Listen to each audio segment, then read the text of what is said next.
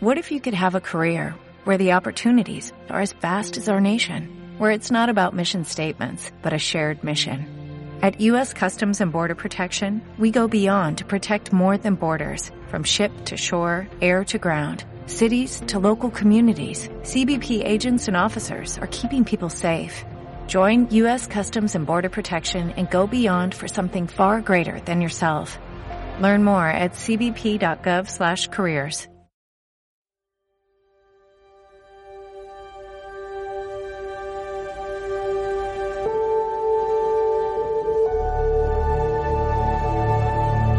Frío, oscuro, eterno. En el principio solo existía el negro infinito. Ni la luz aún naciente era perceptible. Pero la luz creció y estremeció el infinito. Y la oscuridad por fin gritó de dolor y de alivio. En ese instante nació la podcastfera. Así fue entonces. Esto es la novena podcastfera y en el tiempo que os tome comprender su destino, este podcast morirá. Una podcastfera desaparece. Incontables podcasts se desvanecen.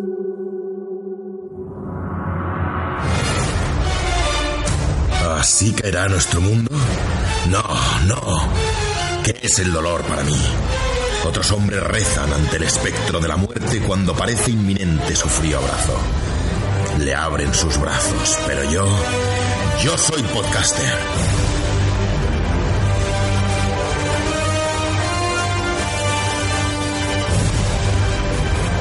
Podcast morirán, podcast vivirán, y nada volverá a ser lo mismo.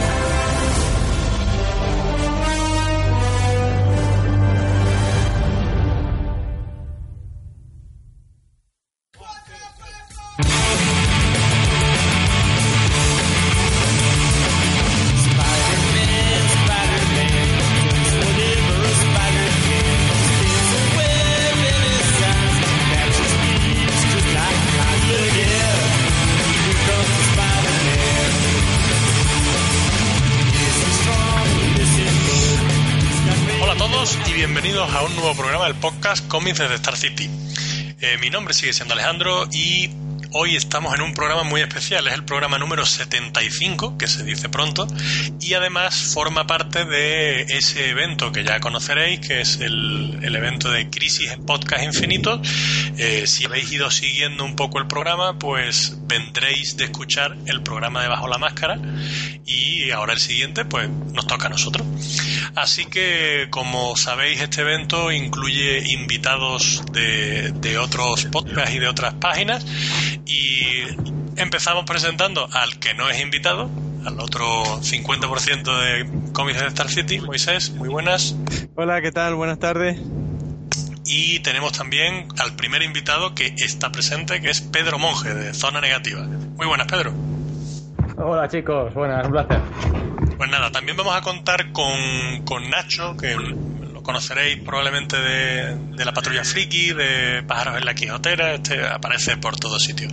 Pero mm, tiene algunas cosillas y se va a incorporar un pelín más tarde.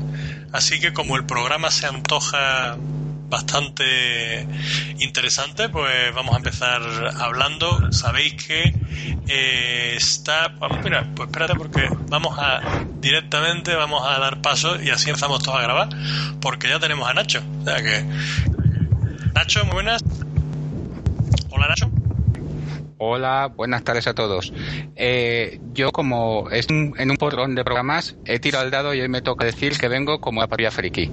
Ah, muy bien. Te he presentado como de, la patrulla friki, de para la. Pero está bien, ya, hoy toca de, la patrulla friki. Eso es, hemos tirado el dado y les ha salido a ellos.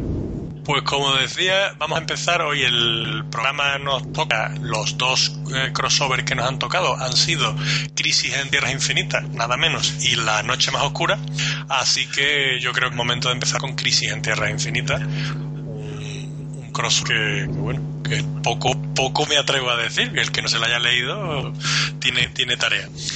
Voy a hacer una pequeña introducción de qué va algo, aunque este es muy difícil de resumir y sinopsis, y ya luego pues empezamos a hablar directamente y, lo, analizamos en, en Bueno, pues eh, Crisis en Tierras Infinitas, lo que sí hace una mínima reseña histórica, viene, eh, se edita en, en, abril de 1985, eh, casualmente coincide con el, con el número 12 de, Secret Wars y viene a ser el primer gran cover, iba a decir de DC, pero realmente que ahora iremos comentando un poco, casi es el gran crossover histórico y, pocos se han hecho a este nivel.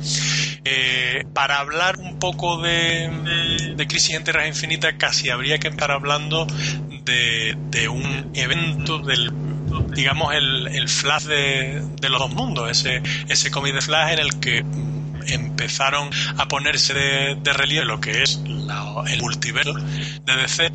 Y es que el problema que había en DC es que tenían formado un multiverso porque es que tenían muchos eh, propios personajes de varias épocas y, ya se iban pisando unos a otros.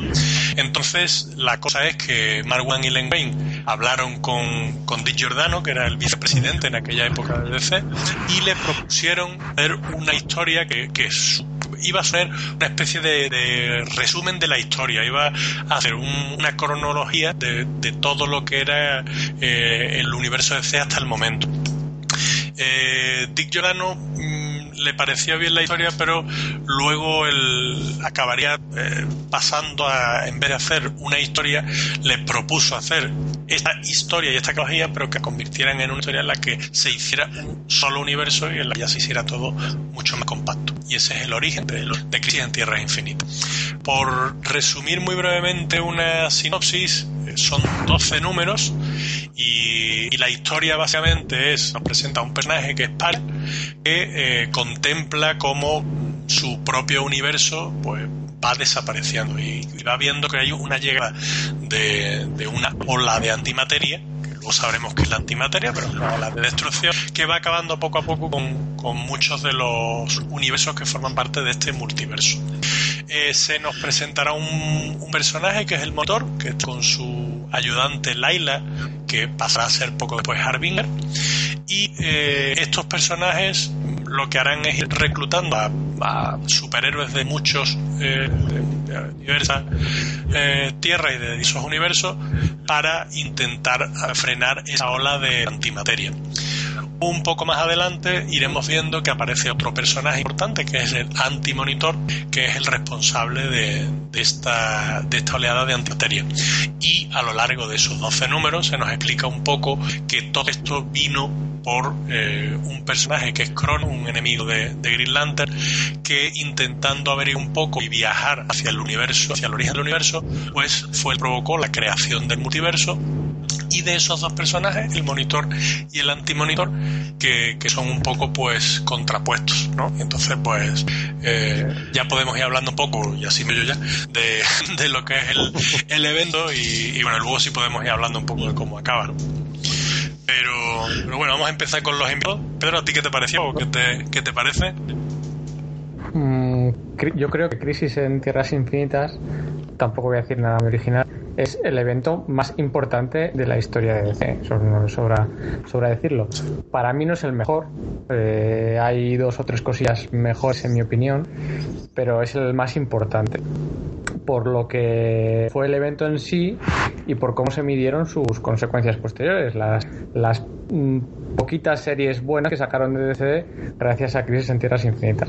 Sobre el evento, eh, a mí me fascinó, visto desde hoy en día, cómo fueron capaces de construir una, una aventura tan importante en base a villanos eh, y creaciones, digamos, que no existían anteriormente. Porque muchas veces la importancia de las sagas se mide en función de los villanos, ¿no? Villanos que quieras que no son recurrentes ya sea Ultron, ya sea, pues no sé, eh, Kang el Conquistador, la, Magneto y demás.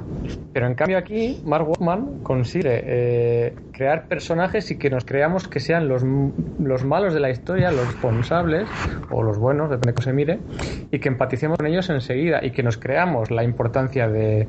Porque al final es un tío que viene de la nada y que resulta que él es el más importante de, de toda la historia. Pues eso es muy difícil de construir. Yo creo que este es uno de los grandes puntos a favor que tiene la, saga de Crisis en Tierras Infinitas.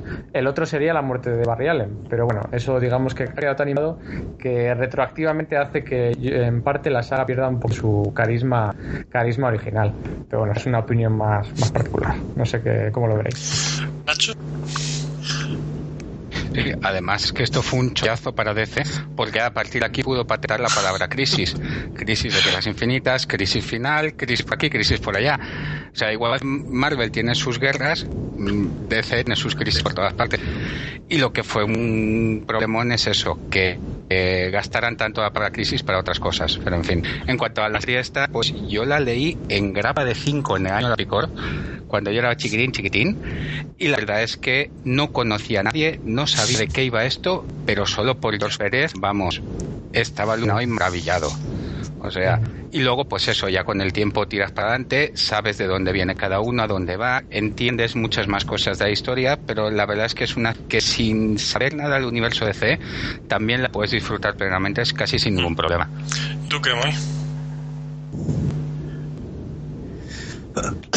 Yo solo hacer un pequeño apunte, y no es que sea la más importante de DC, sino la más importante del cómic. Y dicho esto, seguimos para adelante. Eh, yo fue la primera, el primer acercamiento a DC que tuve, casi nada. Y, y, y me lo pasé teta. Un montón de personajes que no conocía, otros que me sonaban, todos juntos dándose de hostia. Me lo pasé teta, pero teta. Y, fue esa sensación de, de, algo grande leído en el cómic. Hasta ese momento había leído cosas de, de grupo normalitas y tal. Y que todo un universo se juntara en un solo evento eh, era muy molón. Pero muy, muy molón. Supongo que a partir de ese momento los eventos anuales Mm, se deben por o son culpa de, de, las crisis, ¿no? Otra cosa es que se haya, como dice Nacho, sobreexplotado la palabra crisis, por desgracia. Mm, pero hay una cosa que es que eh, lo he dicho antes, el, el, tema de Secret Wars fue la primera, el primer mega evento y el primer, eh, la primera vez que veíamos a muchísimos personajes juntos. Pero esto para mí mm, fue muy muy diferente porque realmente la Secret Wars, aunque es un evento en que veíamos a, personajes, a mutantes, a, algunos villanos, pero eran unos villanos muy concretos eran unos superhéroes concretos. En Crisis, yo me acuerdo cuando leí la primera vez que lo que flipaba es que está todo el universo, está entero. Es que mm, raro es el personaje que, aunque sea en alguna viñeta, no aparece en algún momento. Entonces, yo con eso es que es lo que más me llamó la atención. Y a eso le suma eh, que, están dibujados, ya te mueres, pero, es el, uno de los pocos mega eventos, que yo diría que históricamente, que, que tantísima cantidad de sonar. Y no solo, no solo que son personajes, sino que muchos de ellos tienen importancia en la historia, porque no es lo que decías tú de que salgan en la viñeta doble splash page o la doble splash page de fondo, es que tanto villanos de segunda fila, eh, superhéroes de tercera y cositas así, acaban teniendo protagonismo, ya sea porque mueren, porque son importantes para catalizar la historia, porque aparecen en la valla final simplemente por su nivel de poder, porque se mueren en las primeras páginas. En las que al final todos ellos tienen bastante, un, un alto porcentaje muy, muy muy alto. Y eso es lo que, si no te gusta uno, es que te vas a encariñar con cualquier otro. El, en 12 números, es que hoy, hoy en día 12 números no les dan para hacer tantas historias en esta, porque las crisis tienen, las crisis tienen cuatro actos. O sea, son acto 1. Oye, ¿cuál es el mejor momento de la crisis para vosotros, para cada uno de vosotros? El mejor momento, ¿eh? No el mejor número, el mejor, el mejor momento puntual. Empezó nosotros y bueno, ahí lo voy pensando yo. pregunta trampa, sí, sorpresa de no, yo, más yo más o menos lo tengo claro. Y a mí uno de los momentos cumbre, claves y que además a mí me emocionó mucho fue la muerte de Supergirl. Yo, yo, es el que iba a decir, pero me parecía poco original. Estoy intentando buscar, buscar otro. Yo, yo, es que como soy flasero y además me gusta mucho Wally West, No es que me alegre que mataran a Barry, ¿no? Pero bueno. ¿Cómo que no? Yo sí. ¿Cómo que no? Yo sí, viva Wally. Vale, pues entonces no hay que ser políticamente correcto, que se cargaran a Barry. Además, si la gente está escuchando a Crisis en Orden, como el de la patrulla Freak iba antes, ya comenté yo allí cuando el Flashpoint que a Geoff Jones no le he perdonado que me resucite a Barry Allen y que me haya quitado Wally West de en medio. Y el momento en el que Barry, en el que Wally encuentra a Barry, el, bueno, el traje de Barry, entre los escombros, que está el psicopirata tirando de ahí, de los todo loco ahí del traje, para mí ese momento es el, es el mejor momento de todo, de todo Crisis. Junto con la- ¡Uh, yeah! Nos ha dejado, nos ha dejado Seguimos. grabarte eso. Venga, ya está hecho. Venga, a ver si aguanta ahora ya hasta el final. Vale, porque para como, como esto será montado, no sois consciente de la que de la que estamos pasando para escuchar el momento favorito de Pedro. Ya lo sé. La verdad es que, hombre, a mí, lo, a mí posiblemente creo que el momento con más fuerza es el de Supergirl, pero porque se va construyendo. En lo de Flash, eh, lo de Barry, eso mm, no es tan, pero lo de Supergirl es que está tan construido como esa batalla que estás luchando con el antimonitor y cómo mm, le parte un poco la, la armadura y, y el otro se empieza a cabrear y, y acaban peleando y, y va cogiendo épica, épica y, y la verdad es que el momento de Supergirl a mí me pareció súper potente narrativamente. Lo divertido es el por qué. Mark Wallman dice, siempre ha dicho, que esa es una de las preguntas más, más recurrentes cada vez que va a algún tipo de evento, ¿no? Que por qué mató Supergirl. Y su respuesta eh, siempre es la misma, que es que Superman era único y que había ciento y la madre de kryptonianos rondando por el universo, eh, que si eh, lo- la zona fantasma, que si Supergirl, que si la botella, si la ciudad en botella de Kando, y había que reducir los kryptonianos a uno, ¿no? Entonces, pues nada, su Supergirl tenía que morir. Lo que pasa que dice que le buscó una muerte digna. La verdad es que está muy bien. Y una cosa que sí me llama a mí la atención y, por qué posiblemente ha funcionado el manto de, Flash, de pasarlo a Wally West, porque estaba viendo, repasando un poquito con lo de todos los, los, los, los crossovers estos que, que estamos incluyendo en, en el crossover de los podcasts, su vez, pues viendo tema, por ejemplo, de la DC actual, lo de Flashpoint y los personajes que han cambiado.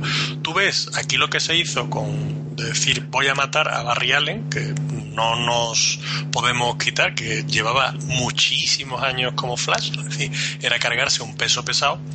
Y lo que hacen es poner a Wally West, que tiene una personalidad diferente, pero respeta muchísimo eh, lo que son lo- las características principales de Flash. Es también es un tipo noble, también es un tipo eh, con las bromas, que le gusta y mantiene un poco el espíritu de, de Flash, que hoy en día tú coges cualquier eh, evento y claro, a mí siempre se me viene el mismo a la cabeza, pero ves tú el Green Arrow que, que han hecho con lo de Flashpoint y demás, pues, joder, porque me tienes que cambiar personaje tanto, porque me lo tienes que, que convertir en otro tan diferente.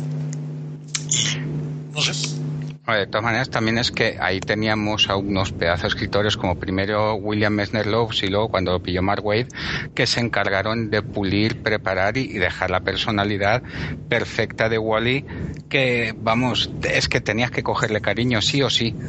Sí. Y Grant Morrison también ayudó a eso, yo creo. Sí. Pero bueno, fue un, un cambio. Es que eh, otra de las características que tiene Crisis en Tierras Infinitas es que el guion es la marinera. Sí, tú ves, y, y más de lo que veníamos, tú vienes de leerte la Secret Wars, que no puede ser más tontorrón eh, en cuanto a argumento y, y guion, y ahora te metes en esto que es denso de narices, porque yo me acuerdo, yo me lo tuve que leer tres veces para enterarme de algo. Yo me Bueno, perdía yo- con una facilidad brutal. Sí, yo también. sí, sí. Yo, yo antes, cuando has hecho la comparativa de la Secret Wars con Crisis entre las Infinitas, es que me, me parecía como si comparabas la rivalidad de Villarriba y Villabajo con la Primera Guerra Mundial. O sea, son ligas totalmente diferentes. Totalmente, oh. Pues sí, cierto. Aparte de que esto no era para vender muñequitos, que era lo que se suponía que íbamos a hacer con la Secret Wars. No, esto al revés, esto era para dejar mm, bien planteado el universo que se les estaba yendo de las manos, porque claro, el, problema era que ya teníamos mm, tres o cuatro Flash, teníamos Superman unos pocos y claro, eh, fue una manera de decir vamos a, hacer las cosas bien, vamos a organizar y a resumir en vez de lo que están haciendo ahora que es venga vamos otra vez a hacer el multiverso y vamos a, a ver si lo podemos complicar todavía más y Hombre, lo que tiene Crisis también, y yo creo que es probablemente la, mejor parte que tiene, o lo mejor que tiene, es que aparte de lo denso que resulta el guion, es que es coherente, ¿no? O sea, todos los personajes actúan como los personajes que son, es decir, incluso secundarios y terciarios, como estábamos hablando antes, eh, su papel es el eh, es su papel, no es ahora me convierto en otro durante la saga que hemos visto fuera en otras sagas que solo los principales se comportan como son ellos y los demás pues da igual. Pues yo creo que cada personaje actúa como el personaje que es y, y que no tienen y que no y que no hay más, o sea, está bien estructurada la historia, es coherente y cada personaje hace su papel, pero su papel, no un papel que, que es eh, predeterminado para la historia, sino el papel que venía haciendo en, sus cómics, ¿no? El que venía leyendo Superman se encuentra con el mismo Superman, no con otro. Sí. Y luego el que no te interesa, pues le metes dentro de la ola antimateria, te lo quitas de en medio del principio y así ya no tienes que preocuparte por él. Y lo que sí hay unas consecuencias de, todo esto que, estuve buscando incluso a ver si había algún, algún resumen y, lo he encontrado en la Wikipedia, que es triste que, tenga que resumirlo en la Wikipedia en otras páginas, pero las consecuencias que, que vienen resumidas en la Wikipedia están recogidas es que Superman pasa a ser el único kryptoniano cosa que ya se encargarían de deshacer después. Eh, Superman y Wonder Woman ya no son miembros fundadores de la Liga de la Justicia. Eh, ni Superman, ni Batman, ni Wonder Woman han existido como superhéroes en la Segunda Guerra Mundial. Eh, lo que ya hemos comentado de que Barry Allen le cede el testigo a Wally West, la JSA en lugar de ser un equipo de un universo paralelo pasa a ser un equipo de, del, pasado del universo DC y lo último que de esta sí que no me acordaba yo era lo de Jason Todd que, que el origen eh, de ser huérfano de un circo, pues lo pasan a ser el hijo de, un matón que fue asesinado por dos caras. Que de esas no me acordaba yo, sinceramente. No, ni yo tampoco. Eh, es que ¿quién le tiene cariño a Jason Todd? Vamos a ver. Pocos. Mismo. También una de las consecuencias de, de la crisis en Tierras Infinitas fue, como comentabais, que Superman pasó a ser el único kryptoniano porque el Superman de Tierra 2 desapareció. Hmm pero desapareció unos 30 años.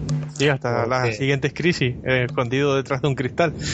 Eso es, hasta las... Sí, después de Identity, las, las crisis... Crisis infinitas. Infinitas, en las crisis infinitas, al final del, del último número, que ahí me dejó con la, con la boca a cuadros, vuelve... vuelve Vuelve él, vuelve Lois, vuelve Superboy Prime, Prime. Y Superboy Prime, que tantas risas dio. Pero sobre todo el hecho de que vuelva el Superman. O sea, ya nos habíamos acostumbrado a que había muchos Supermanes, Superboys y clones y de todo.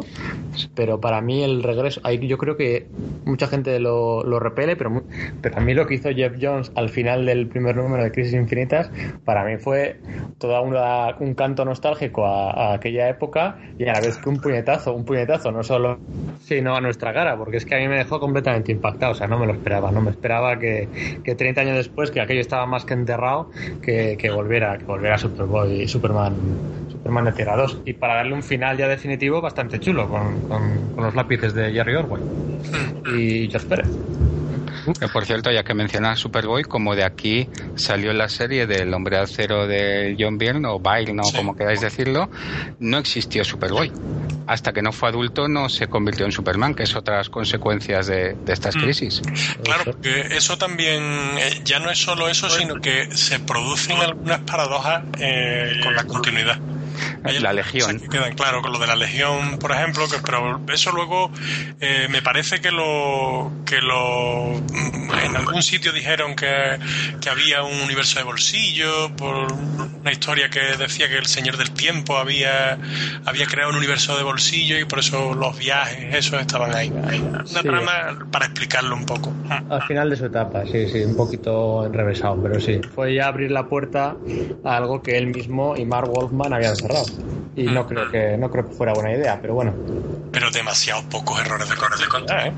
Demasiado poco porque, la historia, la gente tiende a pensar que las crisis en Tierras Infinitas le vinieron muy bien al, al, universo DC porque sirvieron para poder lanzar muchas, muchas buenas colecciones después. El problema es que fueron colecciones buenas, pero yo no creo que fueran tantas. O sea, eh, se pueden contar con los dedos de dos manos y te sobra las colecciones buenas que salieron después. O sea, tampoco está el Superman de John Byrne, la Wonder Woman de George Pérez, que todo el mundo recita de cabeza, un poquito el Flash que me comentaba Moisés antes, el Escuadrón Suicida, que a mí, en mi opinión, eh, es de lo mejorcito que salió por aquella época, con JM de Mateis.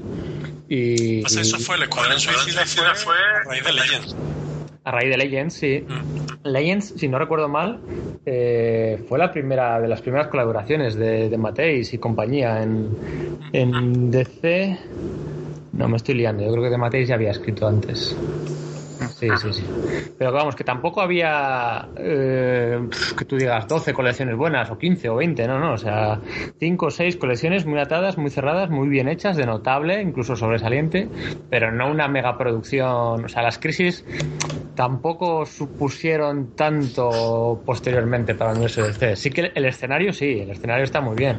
Y puedes hacer con Animal Man, puedes hacer, puede hacer Grant Morrison lo que quiera. Pero no creo yo que, que sirvieran tanto. No sé, es mi impresión. Hombre, también tienes por ahí. Mientras estabas hablando, estaba yo lo de AJLA que nos reformaron con el tono cómico estos. El cuestión que hizo Denis O'Neill también era para quitarse el sombrero. Aquí Alejandro puede hablar de Mike Grelly y su Green Arrow, por ejemplo.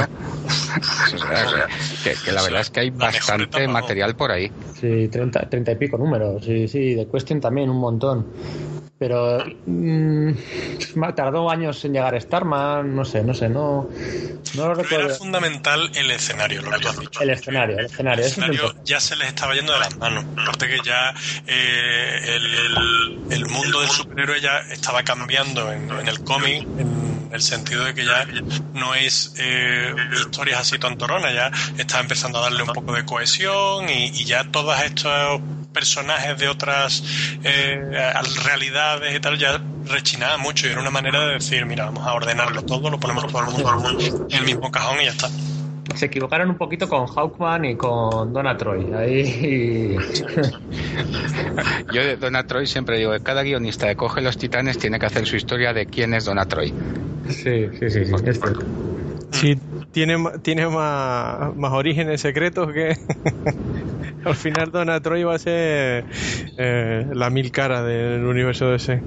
Da para una tesis. Pero total, ¿eh?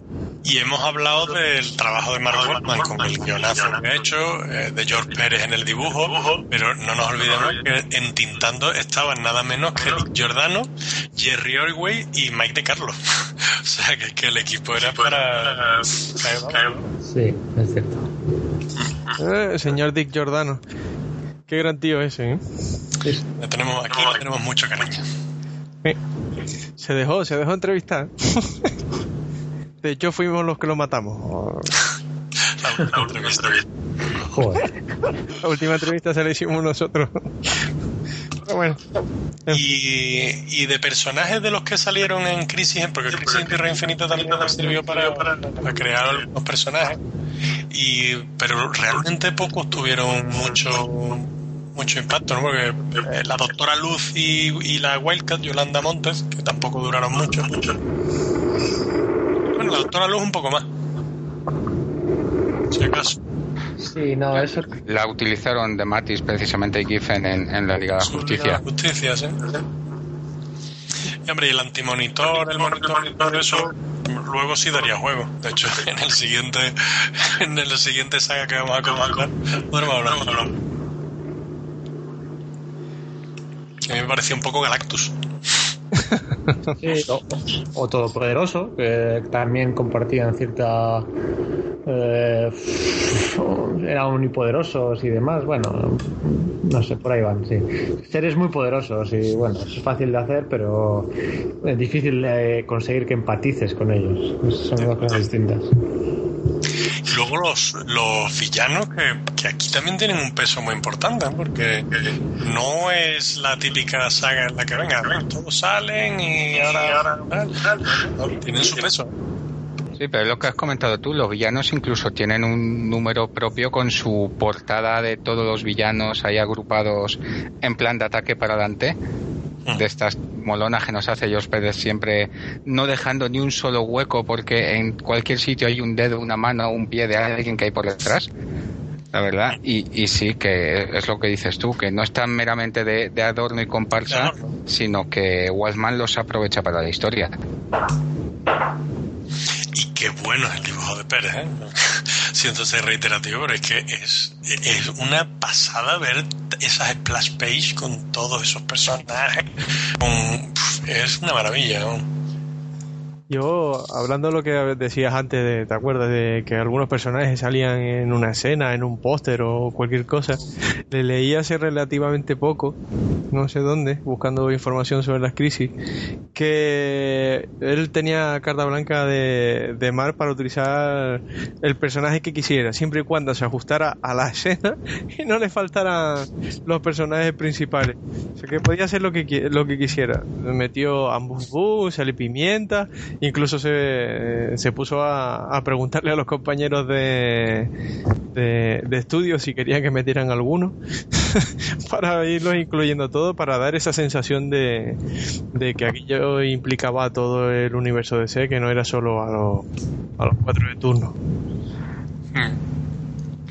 Incluso con la crisis siguiente que habíamos comentado a de Jones, el dibujante que cogieron era Phil Jiménez, Phil que al fin y al cabo Mm. es un clon bastardo de, de Pérez, que incluso en su Sí. época en Wonder Woman, como en estas crisis, vamos, es imposible que no te acuerdes de él. Hombre, tanto como bastardo, Bueno, es un decir. Apócrifo, ¿cómo quieres decirlo? un clon, y lo dejas, lo dejas ahí en un clon bastante bueno, por cierto, de Pérez, y ya está. y así tampoco le damos apellido al pobre. Vale, pues venga, un Y clon. los dos, los dos muy fans de Wonder Woman. Sí.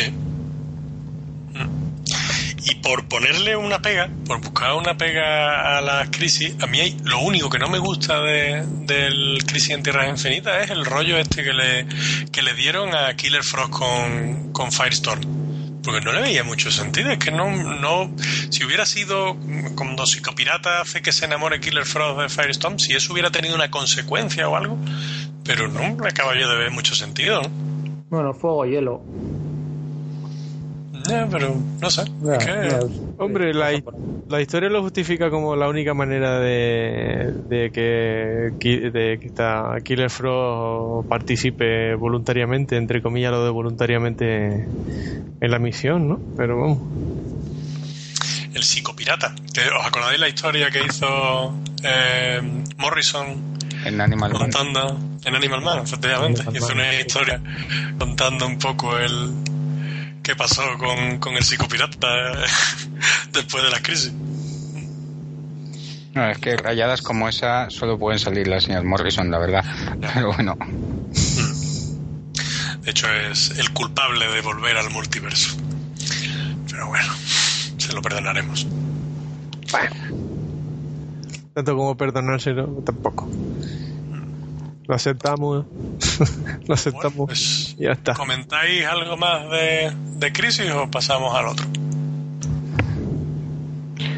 Yo lo único, que ya sabéis el cariño que le tengo a Alex Ross, nunca le perdonaré lo que me hizo con la portada múltiple y desplegable de George Pérez, que siempre me gustará más la original, en lugar de la calcada que hizo él por encima. Pero bueno, eso ya eh, es gusto propio. Personal, es un odio personal. ¿no? Exactamente. Pues La verdad que a, mí me gustó muchísimo, ¿eh? Que conste. Yo por llevar la contraria, como siempre, pero vamos, esto no es nada personal contra ti, Nacho, que lo sepas. Sí, sí. No, no, pero yo es que allá donde voy, además me pinchan con eso. Y es que a mí no me gusta el arroz, ¿qué le voy a hacer? Le voy a ser de los pocos en este mundo que no le gustan. Pero bueno, y, y la original de Pérez siempre me gustó mucho más que lo que hizo el logo por encima. Si no te digo lo, si no te digo lo contrario, lo que pasa es que, claro, eh, eh, realmente lo que hizo fue darle color a aquella portada. O sea, no yo creo que cogió simplemente el original escaneado en negro y se dedicó a pintarlo, como el colorista hizo en su momento para la portada, porque realmente no es que calque encima, sino que colorea el colorea la portada realmente. ¿no? O sea. Creo que es eso lo que hace, no creo que haga otra cosa. Y luego también salió un episodio perdido, ¿no? Luego más tarde, un 4.0 o un 4.1, creo que era en, en mitad del, entre el 3 y el 4, que luego lo, al editar la, la serie, lo metieron dentro al sacarlo en tomo, que cuando salió en grapa no apareció. Pues yo eso no, no me acuerdo. Eso no, no tenéis. Es que no me. Uf, es lo que pasa, eh, de, de tirar de memoria. No te sé decir exactamente de qué serie era o dónde lo sacaron, pero sí que había eso. Había un, un número suelto por ahí, como que complementaba y terminaba de dejar la historia arreglada del todo, y que cuando salió la serie publicada mes a mes en plan grapa no apareció. Yo no tenía ni idea de eso. A mí me coge Lo también mismo, eh, Braga, lo ¿eh? mismo en el, en el tochal este de, de Planeta que sacó, vendría ahí. Lo que he dicho es eso, que, el, que lo mismo en el tochal este de Planeta venía. No Es sé. que a mí no me suena de nada. Y Ah, había un, un número del 99, tirando de wiki, que se llama Crisis en Tierras Infinitas, la historia jamás contada, que iba entre el número 4 y el número 5. Y cuando se hizo el rentomado posterior y tal, hay veces que lo han metido dentro de, de la recopilación. A mí me suena algo en el de Planeta, ya te digo. La, de- la edición absoluta. Hombre, si me dais un segundo voy a la librería y os digo si está. Pues míralo si quieres. Mm. Porque yo. pero con bueno, Wolfman y Pérez. No creo, ¿no? Buah, ni idea. Y ahí no. Pues es sacrilegio entonces. Mm. Hombre, eh, si es del 99, dice que, pues sí. Sí, era el 99. He vuelto. Wolfman como Pérez estaban ahí, pero. ¿Hola? Sí, sí. Sí. Vale. Que te estamos escuchando atentamente. Ah, vale, no, es que no- yo no os oía a vosotros. Vale, ya tengo el tomo en las manos, vamos a mirar. No, pues seguid hablando mientras miro, no os preocupéis. El Tochal de Planeta. El Absolute Crisis en Tierras Infinitas. Ese tomo tan bonito, pero tan incómodo de leer. No era un tomo, ¿eh? Que son dos. Sí, sí, por eso. Que viene con el compendio. El compendio. Compendio que personalmente me resu- no he conseguido terminarlo, ¿eh? Yo Es que no- muchas veces los extras. Sí. Se me pareció muy duro, ¿eh? El compendio ese a mí me costó ah, y lo he Sí, intentado no. dos veces. ¿no? Merece la pena. Yo directamente ni lo he intentado. Así te lo digo.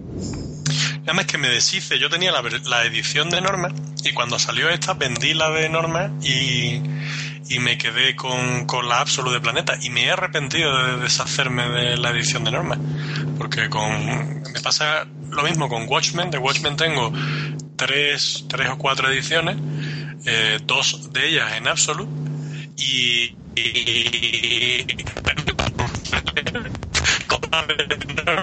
la de Absolute es un poquito impracticable. Eh, O sea, es solo para mirar. aquí no está, ¿eh? ¿No está? No. A no ser que venga en el Y el compendio. compendio, eso. Mm, eso ya es compendio. Ah, anda la que lía en un momento por tirar de memoria. Pero luego es eso, luego es que he tirado en, en- en- en el universo DC mirando en, en la wiki y sí que aparece. Lo único es localizar quiénes son los autores, pero vamos. Pues no sé. Yo eso, sinceramente, me acuerdo poco. De todas maneras es que para acordarse de todo de Crisis en Tierras Infinitas hay que tener... Es que es complicado, sí, sí. Es que. Eso te digo, a mí es que es lo que más me llamó la atención, porque yo, Crisis en Tierra Infinita, me la leí como, como dijo Pedro, me parece, o como tú, Nacho, de Sí. grapa a grapa de 5. Y, y claro, yo me he cogido eso, pues, en el 80 y tendría 11 o 12 años. Y con 12 años, primero, vamos, y yo ya ahí conocía bastante el, del universo DC siendo España, vamos, que, cuesta trabajo, pero bueno, Cinco había estado publicando muchas cosillas y eso, y, y sí lo conocía, pero pero aún así, claro, a mí se me iba. Yo todo cuando salían todos los personajes estos del oeste, cuando salían los de la Segunda Guerra Mundial, cuando salían eh, los 20.000 equipos, que los, mm, los Freedom Fighters, por ejemplo, en aquella época yo no tenía ni idea de quiénes eran. Veía ahí al tío Sam y decía, ¿esto qué, qué fricada es esta? Mira, 5 lo publicó en el 99 como el primer número de leyendas del universo DC. Sí, y está en el compendio, por cierto. Está en el compendio, ¿no? Vale. Sí, es la historia, sonaba, la historia nunca contada. Mark Wolfman y Paul Ryan y tinta de Marleo y color McGraw. Oh, Pues, hombre, o sea, Pero que- vamos, que, que, que- que es un, eso, un añadido tonto, que la verdad es que tampoco influye demasiado para disfrutar la historia. un saco. 15 años, de- 15 años después, cuando ya lo habían hecho retrocontinuidad con la de acero, claro. Correcto. Además, que es lo peor de todo. Que no tiene sentido ya. ¿No? Saca perra, saca perra sin más. aún. Y, y ahí ya Didio se empezó a, se le empezó a encender la bombilla y dijo, "Mm, Dijo 52 y a explotar el numerito. De hecho, para mí, la primera secuela de Crisis en Tierras Infinitas os parecerá una tontería, pero es el JLA Vengadores, ¿eh? De Busiek y, y Josh Pérez, que de hecho tiene un guiño, porque si recordáis, en las primeras páginas de JLA Vengadores va destruyéndose mundos, y uno de los mundos en los que se destruye, el primero el segundo, creo que el primero era el Darkon, el segundo es la sociedad del crimen de esta de, de los enemigos de la JLA, que es la misma que es el mismo mundo que se- es el primero en destruirse en las crisis en tierras infinitas. sí, sí. Y luego, y luego sale Crona y demás. O sea, que- Eso te iba a decir, como Crona, sí me acuerdo que sale, claro. Como curiosidad, en la crisis originales es Tierra 3 y luego el de Morrison es Tierra 2. ya, eso es cierto. Mm. Para ponernos la para ponernos lo más fácil. Como Nah, curiosidad, Morrison- vamos. Morrison lo haría en Canarias y ya está. Sí, ¿no? Una tierra menos. pues no sé yo, yo no veo a Morrison viniéndose por aquí, aunque capaz, ¿eh? Bueno, pues yo creo que sí podemos ya pasar a- al crossover de los osos amorosos de colores. Que, que es la noche más oscura. Mm, Oh, también puede ser el crossover de Haribo, ¿no? Pena el mundo Haribo. Oye, a mí me, gus- me gustó mucho cuando la leí, muchísimo. A mí me, me gustó mucho cuando la leí y no tanto cuando la releí. Correcto. Estamos todos La iguales. segunda, la segunda lectura no me ha, no me ha aguantado tanto, pero para nada. Sin ser mala, Sí, no es, no es como la primera vez. Eh, Eso es. De, de hecho, para mí fue el comienzo del descenso de Jones en, en Green Lantern.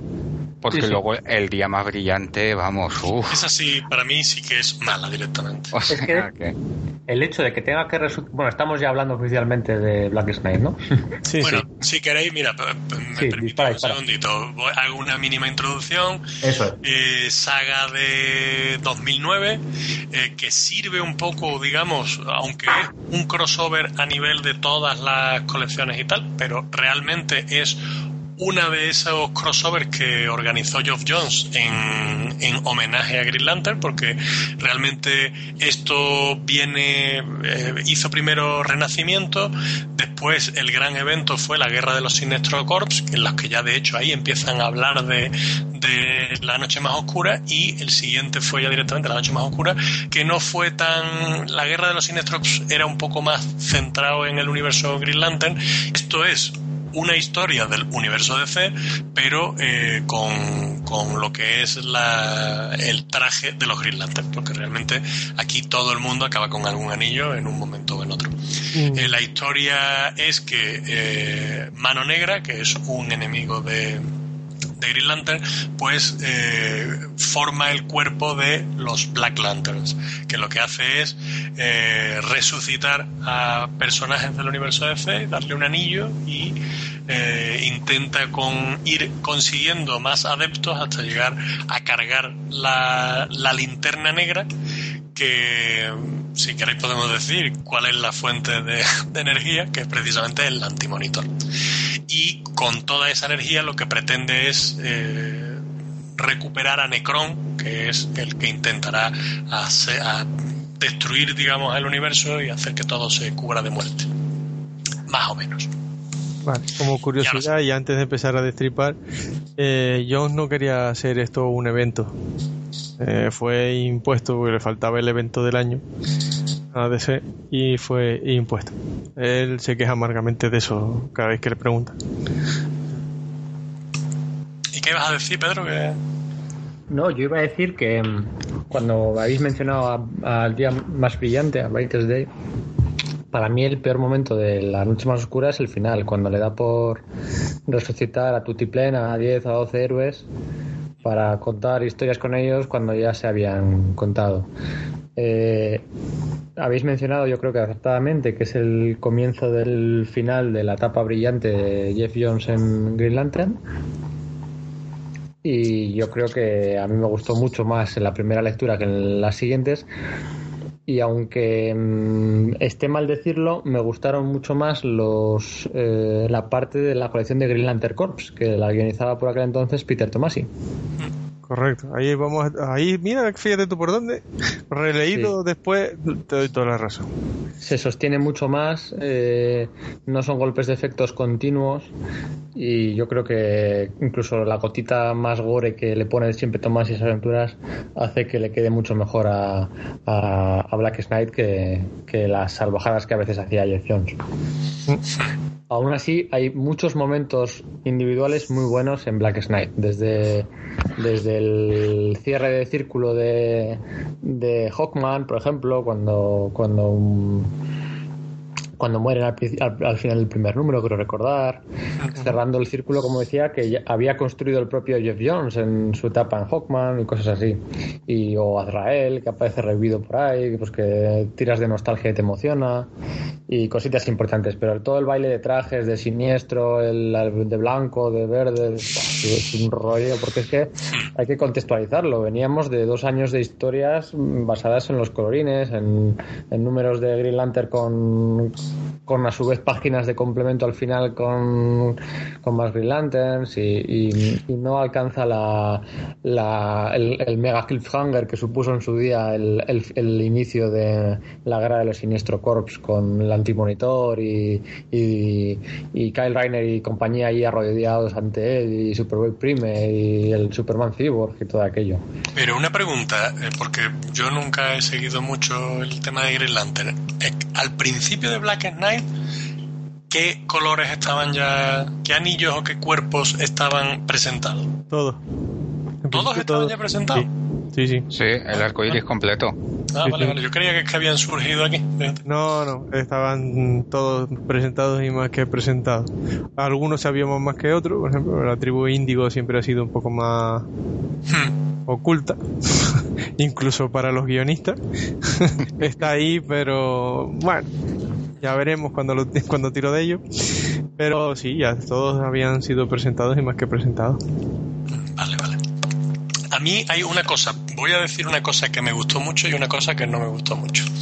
La que me gusta mucho es que es una historia eh, de un mega evento en condiciones de todo el universo DC y un crossover de todo el universo DC, en el que Superman, Batman y Wonder Woman son eh, personajes muy, muy secundarios. Eso me encanta, que aquí los que llevan el peso eh, Flash y Green Lantern, eh, en ciertos momentos Meira, eh, Ray Allen, incluso diría yo en algunos momentos también. Básicamente son esos. Luego los muertos y tal, Hawkman y Hawker, con el momento este de, de impacto. Además, a mí lo que me gusta es eh, cuando luego aparece eh, los que han sido los que provocaran la muerte, que son eh, Ralph y su Disney. Me gustó mucho. Eso, eso me gusta a mí también, sí. Pero eso sí me gusta, que, que ahí Geoff Jones eh, fue valiente de decir, mira, aquí lo típico es decir, vamos a tirar de siempre, y no, pues son personajes muy secundarios. Sí, aunque lo, bueno, veníamos de, de tener de vuelta hacía muy poquito a Barry Allen, relativamente poco. Y hay una conversación con Hal que me gusta mucho, ¿no? Dice, desde que reapareciste es la primera vez que te veo sentarte, ¿no? Bueno, porque no has parado quieto y tal, ¿no? Porque Barry estaba recriminándole a Hal que siempre se lanzaba a las cosas sin pensar y dice, bueno, pues tú tampoco te quedas corto, desde que, desde que volviste es la primera vez que te he visto sentarte. ¿no? Hay cosas, detalles en esas frases y en esos diálogos que van más allá de lo que estamos viendo, ¿no? Ah, pero es que Jones es un conocedor dentro de cabe bastante profundo del universo DC y él, vamos, sabe cómo tiene que hablar cada uno y en qué situación meter a cada personaje. Y eso nos lo ha demostrado en muchas ocasiones. Sí, eso es verdad. Sí, señor. Si no fuera, si no fuera por el final que invalida de un plumazo eh, cinco años de historias en, en, DC. O sea, todas las historias de Identity Crisis, Infinity Crisis, Sí. todas, todas esas muertes que hay, porque Firestorm muere en, en, en Identity Crisis, o el detective marciano que también estaba muerto, Sí. o, o- o Zoom que estaba muerto, Aquaman que había tenido una gran muerte, bueno, una muerte un poco fuera de pantalla, o los propios Hawkman y todos estos acaban resucitando y te está invalidando historias que él mismo había contado, como por ejemplo lo de Aquaman o lo de, no sé, lo de lo de lo de Flash o lo de Capitán Boomerang y demás y, y otras tantas que es que no sé a qué viene o sea si Pero es que además yo puedo, yo puedo entender. No, pero que yo puedo entender que, por ejemplo, eh, Aquaman o al detective marciano lo quiera recuperar. Pero como tú bien dices, es que hay personajes, eh, a Osiris, a el hermano este de 52 de. de de la de la Isis era o Iris o no, Sí, no, bueno. Y sí. Isis. Eh, al, mi- al a- mismo Capitán Boomerang, que fuego. Capitán Boomerang, sí. Es que hay muchos personajes que no tiene heces y ni luego le han dado bombo, de hecho. no nada Maxwell Lord todo para sacar Power Lord, efectivamente, sí. Luego sacaron la JLA Generation Lost, una, mini- una serie semanal también que alternaba con Brightest Day, pero es que no tenía ninguna gracia. O sea, tuvo gracia lo que hizo con Deadman porque fue darle un giro Sí. de tuerca y era muy Eso sí. propio. En Brightest Day resucitar a Deadman, no tiene su gracia, es propio. Y a un par de ellos más, pero es que Sí, pero lo que pasa es que cuando veías esto dices, joder, es que ahora ya la muerte en el universo DC es una puerta giratoria. O sea, ya puede resucitar quien quiera, cuando quiera y como le dé la gana. Y eso era lo que más tocaba la moral al, al lector en ese momento. eso es. Hombre, para eso hicieron la saga realmente, ¿no? O sea, yo creo que John quería recuperar eh, cosas y se le ocurrió el, espectro de la luz que faltaba, que era el negro, y su complementario, que es el blanco, que luego lo trata, bueno, aparece a lo largo de la historia y se queda preparado para el siguiente, y empezó a jugar con todo, ¿no? De hecho, lo primero que hace en la saga es cargarse a la pareja de halcones, ¿no? Y pues están los dos vivos, ellos en ese momento no tienen relación ninguna porque ella no se acuerda de sus vidas anteriores y demás. Se los carga, los resucita al final y acaban como pareja otra vez. Y, montas otra Liga de la Justicia alternativa, ¿no? Porque realmente eh, que fue lo que hizo, ¿no? Y, cogió, puso y, además no era, mala, no era no era mala liga, ¿no? O sea, teníamos al marciano, los dos halcones, eh, como como los fuertes y luego teníamos a todos los demás, ¿no? A los otros que resucitó. Para yo creo que intentaba hacer una segunda segunda Liga de la Justicia, aunque al final eso se quedó en nada, ¿no? Luego tuvimos historias de ellos por ahí danzando, intentando averiguar qué demonios había ocurrido. Pero ya. Y bueno, y el, no hemos hablado del equipo, es Geoff Jones en los guiones y el dibujo de Ivan Reis, que, que ahí sí me parece que está en todo su esplendor. El dibujo sí me encanta. Un montón de de splash page que son espectaculares. Sí, minucioso, detallista. Con un montón de personajes. Me recordó un poco, cuando la he estado releyendo, me recordó un poquito en eso a, a la crisis de que, ah, que te meten ahí el mogollón de personajes. y- No, hay un Spark Play que están los, los lanterns de colores encabezados por Garner y por Rainer volviendo a la Tierra con todos los, todos los lanterns negros detrás. Que es que te pones a mirarlos y reconoces a algunos, ¿eh? Sí, sí, sí. No, incluso la, la otra también que hay, que es eh, John Stewart cuando ve a todo el avance de la segunda oleada de linternas negras, que también es... ¡oh! ahí todo es mazacoteo.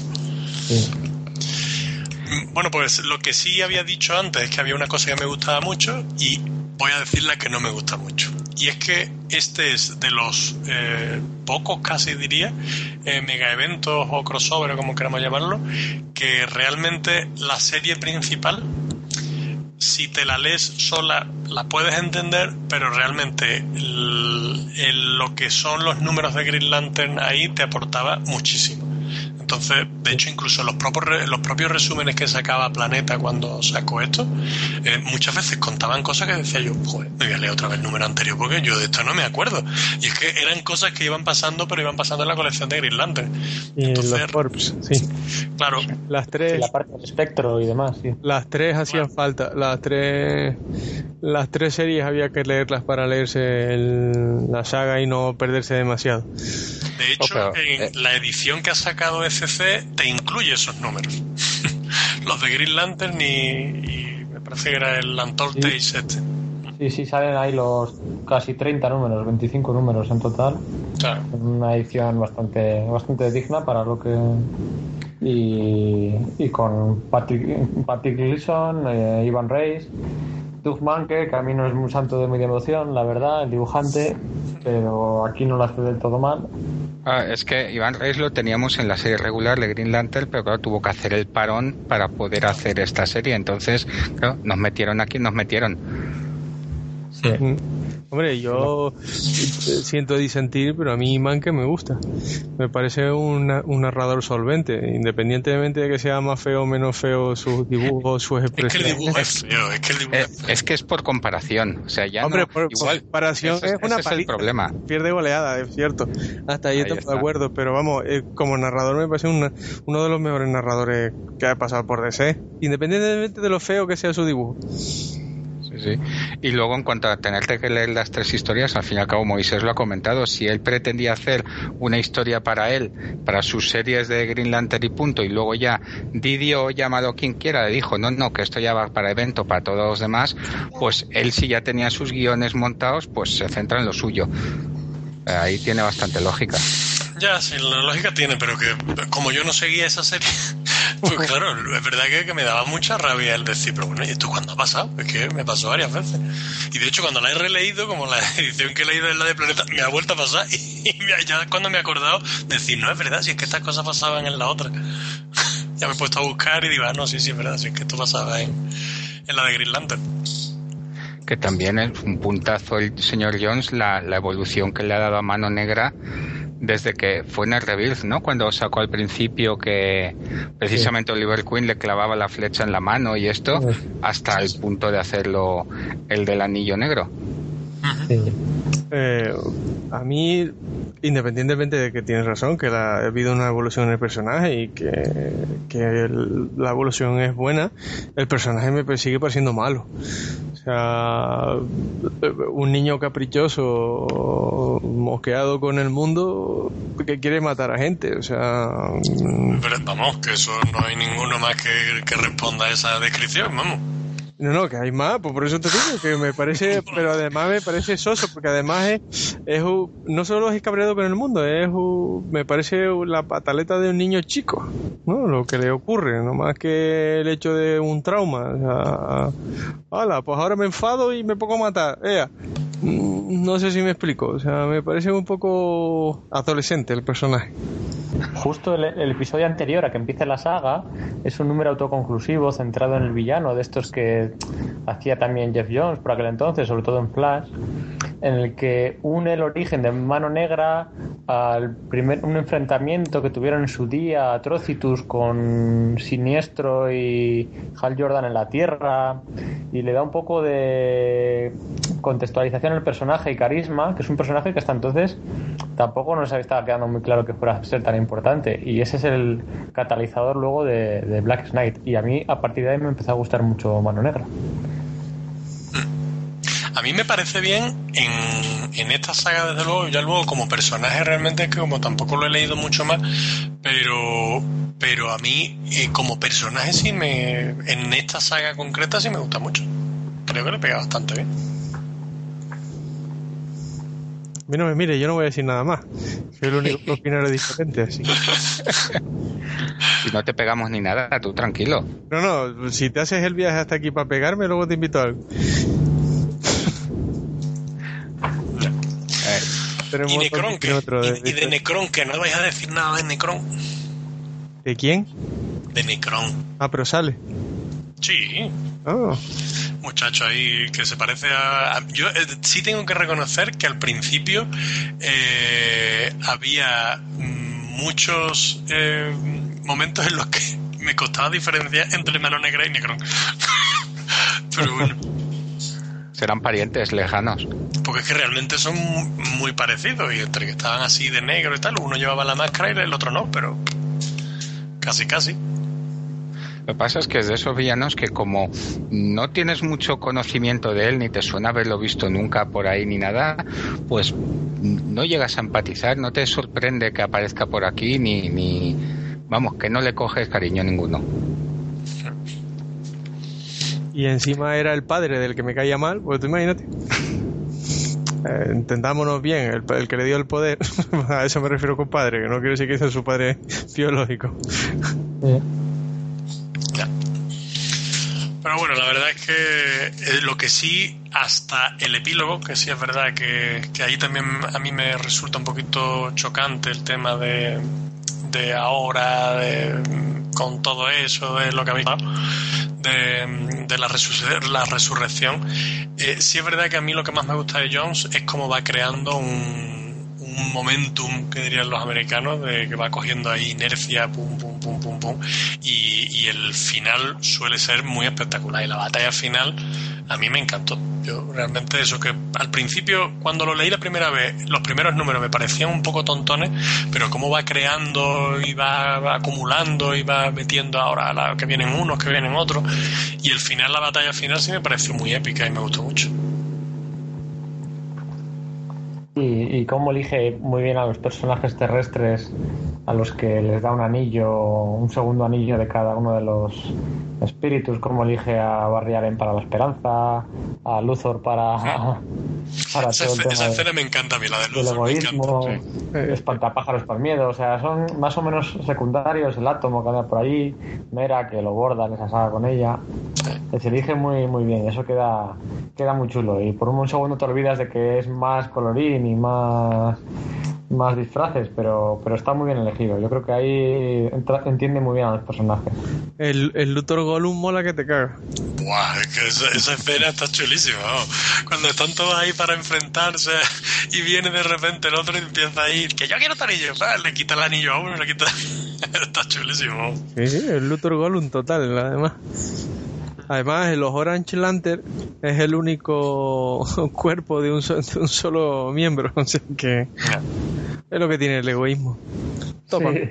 topa a mí. Está muy bien. Alterna muy bien con el humor ahí. Además, Láser Free, ese es un personaje súper divertido. La Fliss. Vale, Siempre le dice Laser Fliss. es que me gusta más lo que tire láser por los ojos, pero bueno. Yo- Yo me he llevado, yo me he llevado, me he llevado diciéndole Astrocitus un montón de tiempo, así que te lo perdono. Vale, vale. ¿Cómo era entonces? Atrocitus le No, no, ese no, el otro, el- Ah, Larfliss. Ese, pues el ese. ser. El naranja, vamos. El- y le intentaron hacer una serie con él. Pero Sí, es, es un personaje que está dentro de un grupo, no puede ir solo, no funciona. era ese. Sí, Giffen la, la escribía, ¿no?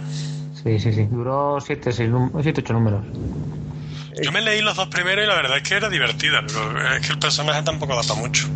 No, No, eh, es un secundario de lujo, no un principal. Pero es lo que Eh, tiene cuando quieres, quieres sacar una serie de cada personaje. Eh, Yo creo que era más que de cada personaje, era una serie de cada cuerpo, ¿no? El problema, bueno. de- el problema de- del cuerpo es que es este tío y a este a este le cuenta eh, un chiste y el problema es que siempre es el mismo chiste, ¿no? Es como Ah. Gollum, que da para tres películas y ya está, y, y no te vuelvas loco. Pero bueno, el- de todas maneras el personaje divertido era el, el, el Lantern que prestó, o sea, la, la animación que hizo Bloom, creo que era y, y que estaba con, con los Lantern, que se fue con la expedición que iba con Gu y demás al, a buscar el... A, a buscar qué? ¿Qué era? A investigar en... Vale, el asesinato y toda la historia. Eh, ese personaje era súper divertido. Al final esa animación co- eh, cogió vida propia, lo que era simplemente un chiste. Al final y, y, y molaba. Pero bueno, eh, me dio pena que la re- recuperaran otra vez en el anillo. Pero bueno,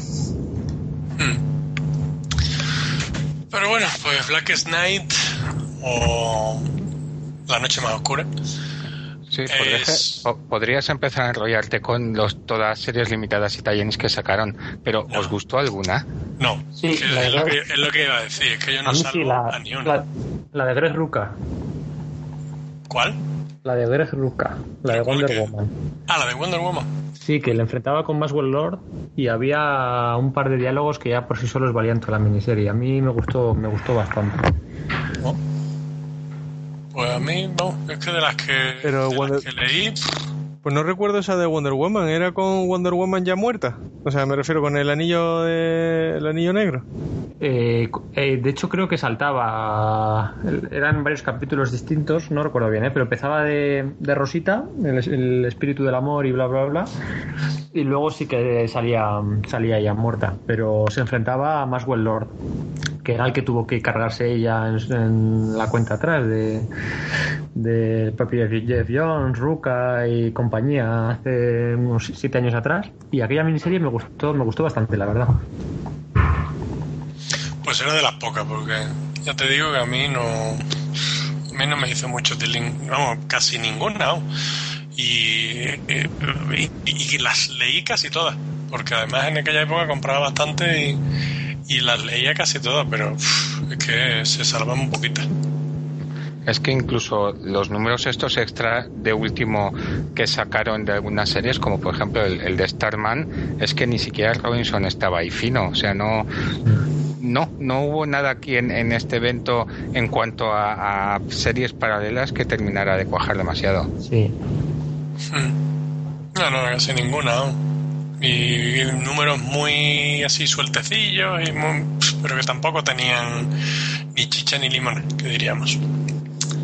Y luego lo que nos dejó claro es que Kyle Reiner era el, el que sirve para probarlo todo. O sea, si, si ya se llevó a, a John, llevó a- le faltaba no le faltaba sino que ser el White Lantern, ¿no? O sea, estaba claro que le iba a tocar sí o sí. se la llevó a todos el tío, el pobre. Teniendo en cuenta cómo empezó que le descuartizaron a la novia, El momento ese es, mira, y cuando recuperan a- aquí a, a Jave, un momento emotivo. Eh, Ahí, esa por ejemplo es una resurrección que puede tener sentido si lo van a poner en ese, en ese, a darle un poquito de vidilla al asunto, pero tampoco tiene mucho que papel ahí Jave, ¿no? En fin, tampoco hay. Bueno, pues yo creo que tenéis algo más que comentar sobre, sobre esto. Sobre no, la noche sí. más oscura, porque sí, que es, es lectura obligada. Quieras que no, yo creo que, que a pesar de sus defectos y sus cositas particulares y tal, yo creo que es una lectura bastante interesante y, y recomendable. Sí, hombre, a ver, ¿no? Y que mm, el que haya perdido con el tiempo mm, a mí no me resulta una lectura desagradable, ni mucho menos. Hombre, perder con el tiempo para los que la leímos, los que no la haya Claro. leído eh, se lo va a pasar muy bien. Sí. Por eso te digo, pero Además que la recomendación por extensión sería prácticamente hasta que llega a los nuevos 52 toda la etapa de, del Green Lantern de Jones. Porque al fin y al cabo esto está metido dentro del mismo saco. Sí, de hecho es una gran historia que John se planteó a muy largo tiempo, que iba planificando por años y supo encajarlo hasta aquí. Y luego con el día más brillante, no estuvo brillante precisamente, pero luego tu- luego volvió otra vez por, por los fueros hasta el final, ¿no? O al el- día, con el día más brillante quiso hacer algo muy raro. Es que yo no. Tampoco le. sé ver, qué quería eso- conseguir ahí. Eh, venía a huevo, o sea, ¿qué viene después del día más de la noche más oscura? Día más brillante. Ya, sí, pero. pero sí, Lo dice- no es que. Lo dice la cantaleta. pero para cargar el no- anillo. o sea que- No sé. En fin. Bueno, tuvo el privilegio de ser de los pocos que le respetaron seguir con su línea argumental y no pegarle borrón cuando el cambio de los nuevos 52. Bueno. Hombre, para eso está ahí en el, en el poder de DC, ¿no? Bueno, si a este se la cambian, no sé yo a quién no se la... Vamos.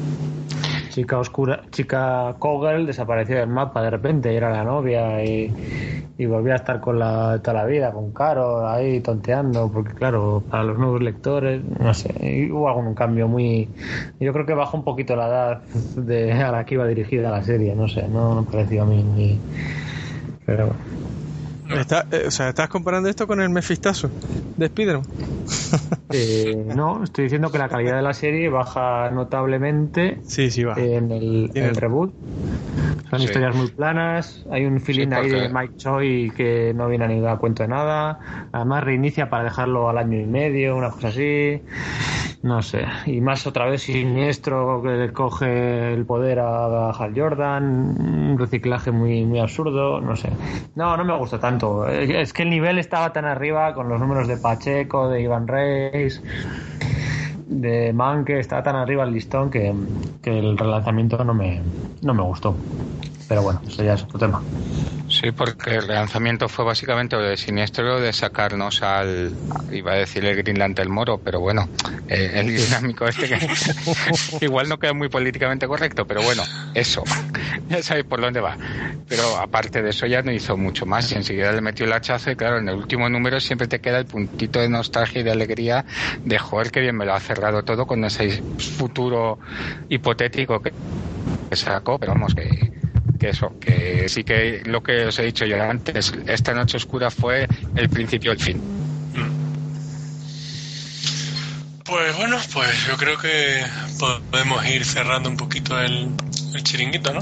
Simplemente vamos a dejar constancia de, aunque no ha podido estar aquí, el amigo Raúl de, de Dos Frikis un Murciano nos ha dejado en el Facebook que para él, tanto Crisis en Tierras Infinitas como La Noche Más Oscura son dos, los dos mejores crossovers que se han hecho jamás en el mundo del superhéroe. Qué pena que no haya podido estar aquí, porque pues, le habría dado un poquito de más vidilla al debate. Pero bueno. Así que nada. Pues nada, pues nos vamos a ir despidiendo. Muchísimas gracias a las visitas, a Pedro Monge y su Ultron en- que, ha, causado estragos en, en el programa. Y a Nacho, que aquí tenéis las puertas abiertas. Cuando queráis, pues sois bienvenidos. Vale, muchas gracias chicos. Un abrazo y, y nos vemos en la próxima. A ver si toca algo de Marvel. Y lo de las puertas abiertas a mí no me lo digas mucho, que me lo han dicho en varios sitios y al final acabo quedándome. Y ya te acaba quedando. Bueno, un día trancamos algún tema y, y montamos un triángulo no amoroso. Y buscamos, sí, sí. Pues muy bien. Y nada, y a ti también, Moisés. Ya nos escuchamos en el 76, en el programa 76. Sí, correcto. ¿vale? Lo que sí, inmediatamente después de este programa tenéis que iros a buscar el programa de TDT, Tertulia de TVOs, nuestros compañeros y amigos sevillanos que tienen unos cuantos crossovers que comentar. Además, uno de ellos, el, creo que era el de la masacre mutante o la caída. Sí, la masacre mutante. Que ese me hubiera encantado estar ahí. es mi, mi crossover favorito de, de los mutantes. Ay, por Dios. Pobrecito mío. Así que nada, pues lo dicho, muchísimas gracias a todos por estar aquí, gracias por escucharnos y hasta el siguiente programa. Hasta luego. Hasta luego. Chao. Adiós.